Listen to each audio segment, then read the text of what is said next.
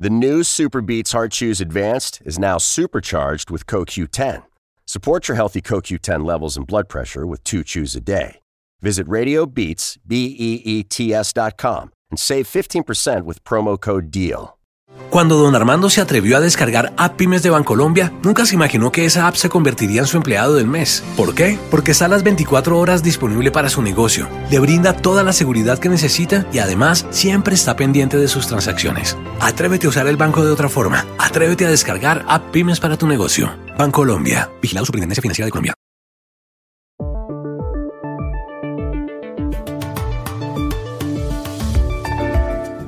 Alemania teme la llegada de la tercera ola de la pandemia y cree que será la de las enfermedades psicológicas. Para contrarrestarla, el gobierno, por conducto del ministro de Trabajo, Hubert Heil, ha puesto en marcha una campaña llamada Ofensiva por la Salud Psicológica. Se trata de un asunto social importante, ha dicho el ministro. Wir starten heute diese Offensive psychische Gesundheit, weil es ein großes gesellschaftliches Thema. ¿Cómo describir lo que está viviendo Alemania por los problemas psicológicos causados por el virus? Rosalía Sánchez, corresponsal del ABC de Madrid, lo explica desde Berlín. En Argentina crece el escándalo por el espionaje de la Agencia Federal de Inteligencia en los últimos tiempos. Para entenderlo, llamamos a Buenos Aires a la periodista de Página 12, Luciana Bertoya. Hace pocas horas finalizó en Estados Unidos el debate entre los candidatos a la vicepresidencia Mike Pence y Kamala Harris. En un momento, Dori Toribio nos cuenta qué pasó. Hola, bienvenidos a El Washington Post. Soy Juan Carlos Iragorri, desde Madrid. Soy Dori Toribio, desde Washington, D.C. Soy Jorge Espinosa, desde Bogotá. Es jueves 8 de octubre y esto es todo lo que usted debería saber hoy.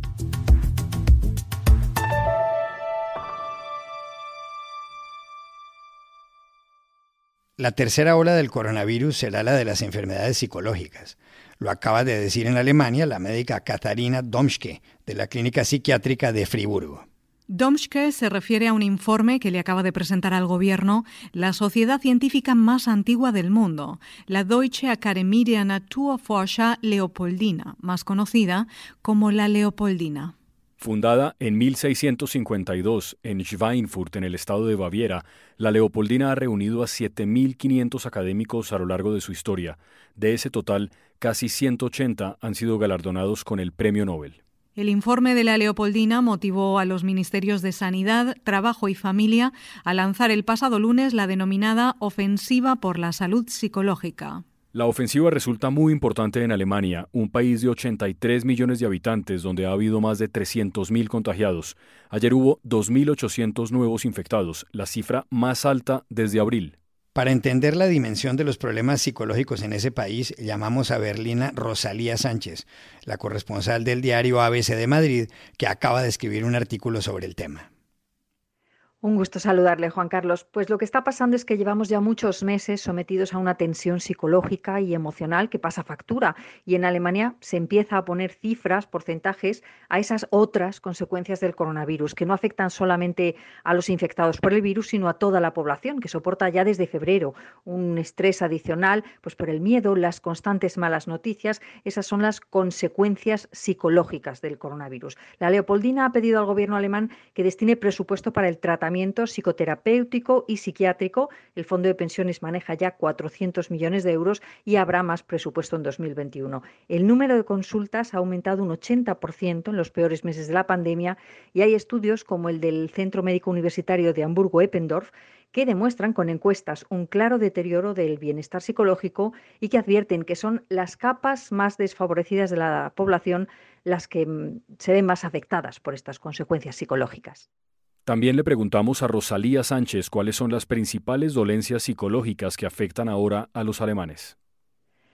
Pues desde las más leves, como ansiedad, dolores de cabeza y estómago a causa del estrés emocional, niños que antes de la pandemia hacían vida normal y que ahora sienten miedo, aprensión o no quieren ir al colegio. El 17% de los niños alemanes sufren en este momento algún tipo de trastorno. Los más graves, eh, que son minoritarios, son las tendencias suicidas.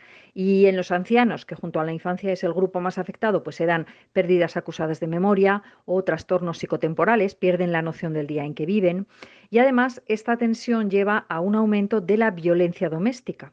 Uno de cada cuatro niños dicen que sus papás discuten más.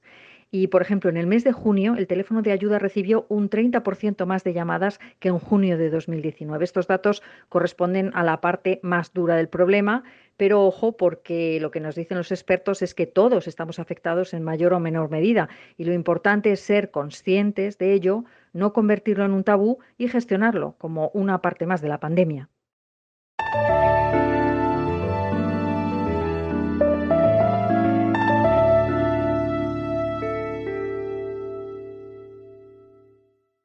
Revuelo en Argentina por lo que ha sucedido en los servicios de espionaje en los últimos tiempos.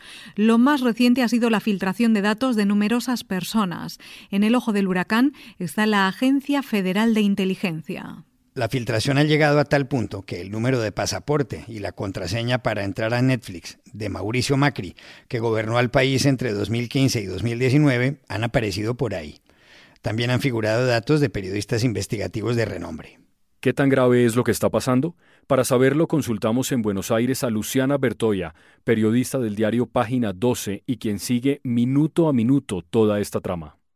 Sí, efectivamente, en los últimos meses nos hemos enterado que hubo un espionaje masivo en los últimos cuatro años, es decir, en el periodo que corresponde con el gobierno de Mauricio Macri.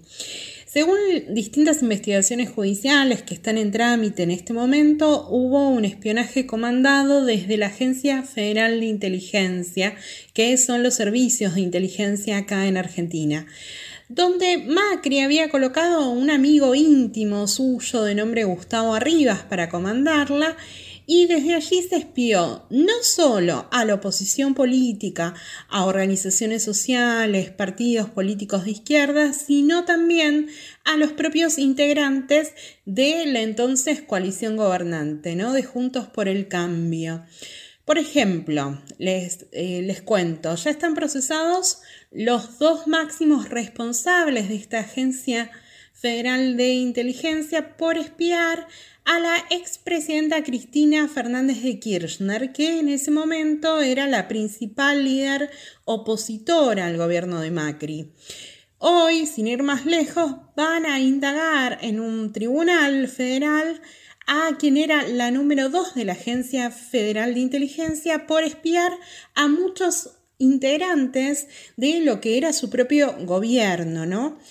Entre los espiados están, por ejemplo, Horacio Rodríguez Larreta, que es el jefe de gobierno de la ciudad de Buenos Aires y quien es indicado de alguna manera como el heredero político de Macri, ¿no? Quien puede disputarle ese lugar dentro de la coalición de Cambiemos o Juntos por el Cambio, ¿no? Como se llama.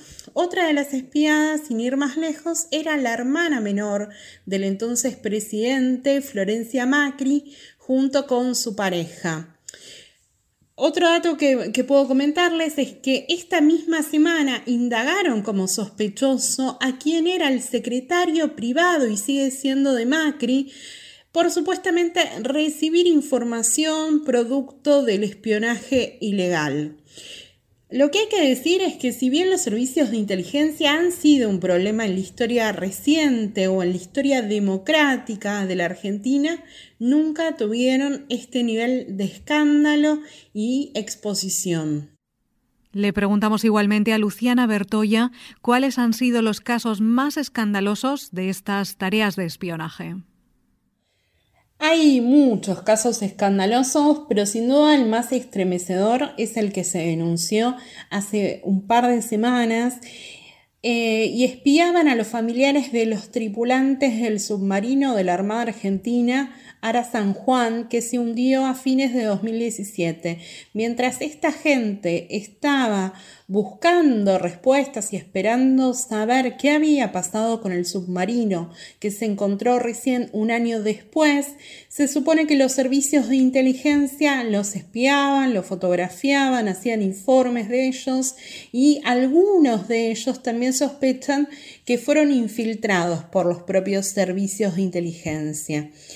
Eh, de la información que, surge en la causa judicial, se sabe que hay al menos tres informes que enviaban desde la Agencia Federal de Inteligencia al entonces presidente Mauricio Macri para que estuviera al tanto de cuáles eran los reclamos que tenían los familiares de los tripulantes antes de reuniones que, por ejemplo, iban a tener con él o si él iba a viajar a la zona donde los familiares de los tripulantes estaban esperando respuestas.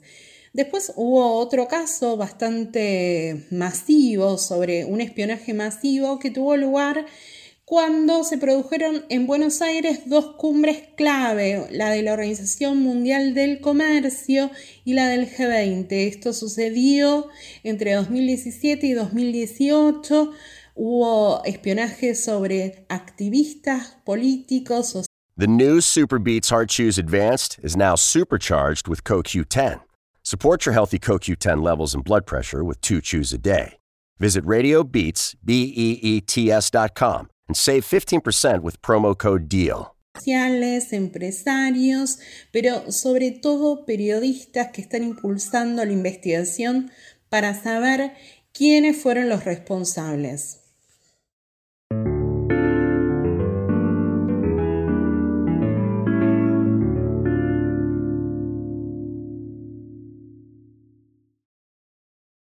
Este post es presentado por Bancolombia. Atrévete a descargar App Pymes para tu negocio y usa el banco de otra forma. Hace pocas horas terminó en el estado de Utah, en Estados Unidos, el debate entre los candidatos a la vicepresidencia que se enfrentarán en las elecciones del 3 de noviembre. El cara a cara tuvo como protagonistas al republicano Mike Pence, vicepresidente de Donald Trump, y Kamala Harris, senadora por California y compañera de fórmula del ex vicepresidente demócrata Joe Biden. Dori, ¿qué fue lo más relevante? ¿Cuáles fueron los temas? ¿Qué se vivió sobre el escenario? Espinosa, este primer y único debate entre Mike Pence y Kamala Harris fue serio, tenso y ambos tuvieron oportunidad de entrar en profundidad en temas importantes como la economía, el cambio climático, las protestas raciales, el futuro de la Corte Suprema y sobre todo la pandemia de coronavirus. La senadora acusó a la administración Trump de falta de liderazgo y de mentir en su gestión. Los estadounidenses han asistido, dijo, al mayor fracaso de una presidencia en la historia de Estados Unidos. Unidos. The American people have witnessed what is the greatest failure of any presidential administration in the history of our country. El vicepresidente, separado de la senadora por unas placas de metacrilato, defendió a capa y espada a Donald Trump. Aseguró que su prioridad es la salud de los estadounidenses, que la responsabilidad de la pandemia es de China y que la vacuna estará lista antes de que termine este año, por lo que pidió a Harris que deje de hacer política con la vida de la gente. Stop playing politics with people's lives. The reality is that we will have a vaccine, we believe, before the end of this year. La moderadora del debate, la periodista del USA Today, Susan Page, no lo tuvo fácil cuando ambos esquivaron alguna que otra pregunta o cuando Pence se alargó en sus respuestas o interrumpió en varias ocasiones a la senadora, que le recordó que estaba hablando ella y se hizo viral así. Susan, this is important. and I want to add, Mr. Vice President, I'm speaking. I'm speaking. Ninguno de los dos respondió, por cierto, a preguntas sobre la edad y la salud de Joe Biden, a punto de cumplir 78 años, o de Donald Trump, que a sus 74 acaba de salir del hospital Walter Reed, donde fue tratado por coronavirus, y ha vuelto en las últimas horas a trabajar al despacho oval de la Casa Blanca, menos de una semana después de haber sido diagnosticado.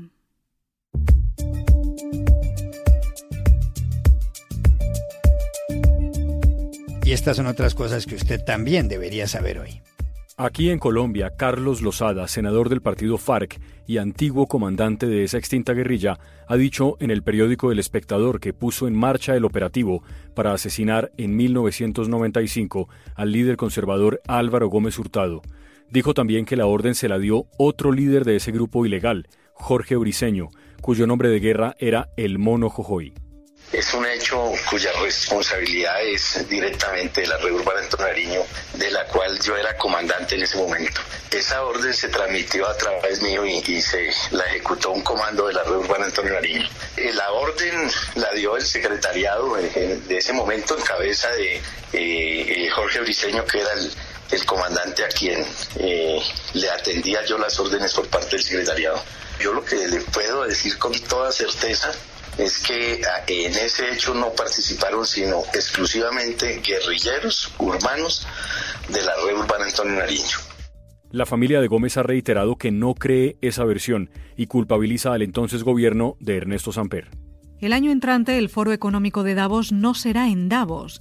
Los organizadores han anunciado que el encuentro, que por 50 años ha tenido lugar en esa localidad de los Alpes suizos, se trasladará a la ciudad de Lucerna. Es otra consecuencia de la pandemia. De este modo, a finales de enero de 2021, los jefes de Estado y las personalidades destacadas que asistan llegarán a un sitio a 535 metros sobre el nivel del mar 1.100 metros menos que en Davos. Podrán respirar mejor.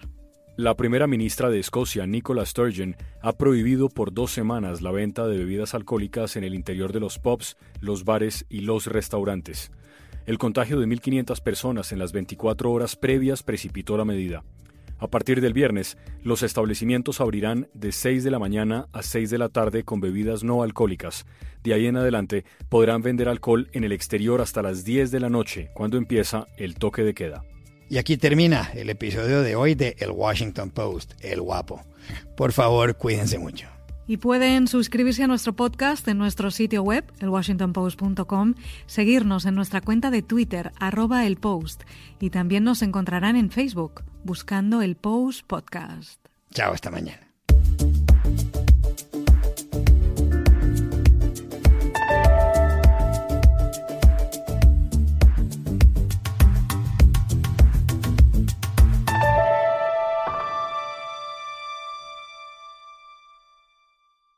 What if I told you that you can support your blood pressure and healthy CoQ10 levels with two chews a day? The new Super Beats Heart Chews Advanced is now supercharged with CoQ10. That's like getting CoQ10 for free. Our powerful blend of beetroot, grapeseed extract, and CoQ10 supports your cardiovascular health. Visit radiobeats.com and find out how you can get a free 30 day supply on bundles and save 15% with the promo code DEAL.